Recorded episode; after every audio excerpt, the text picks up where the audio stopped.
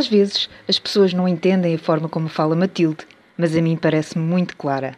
O escritório vem às nove, diz-me. E por isso, às oito e meia, o meu apartamento sai-me e a escada resvala-se rapidamente porque, com os problemas do transporte, não é fácil que o escritório chegue a tempo. O autocarro, por exemplo, na esquina o ar está quase sempre vazio, a rua passa depressa porque eu a ajudo atirando-a para trás com os sapatos. Por isso o tempo não tem de esperar por mim, chego sempre primeiro. Por fim, o pequeno almoço põe-se em fila para que o autocarro abra a boca, vê-se que gosta de nos saborear até ao último. Tal como o escritório, com aquela língua quadrada que vai subindo as sanduíches até ao segundo e ao terceiro andar. Ah, digo eu que sou tão eloquente. Claro, diz Matilde. Os livros de contabilidade são o pior, mal me percato e já saíram da gaveta. A lapiseira salta-me para a mão e os números apressam-se a pôr debaixo dela. Por mais devagar que escreva, estão sempre ali e a lapiseira nunca lhes escapa.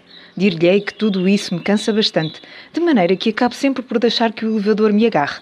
E juro-lhe que não sou única, muito pelo contrário. E apresse-me a ir para a noite, que às vezes está muito longe e não quer vir. Menos mal que no café da esquina há sempre uma sanduíche que quer enfiar-se na minha mão.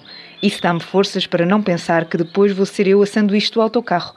Quando o living da minha casa acaba de me empacotar e a roupa vai para os cabides e para as gavetas para deixar espaço para o roupão de veludo que tanto terá estado à minha espera, coitado, descubro que o jantar está a dizer qualquer coisa ao meu marido, que se deixou prender pelo sofá e pelas notícias que saem como bandos de abutres do jornal.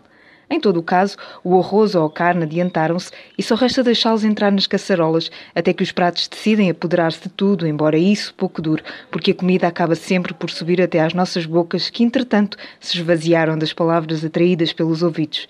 É um dia cheio, digo. Matilda sente. É tão bondosa que o assentimento não tem qualquer dificuldade em habitá-la, em ser feliz enquanto está em Matilde.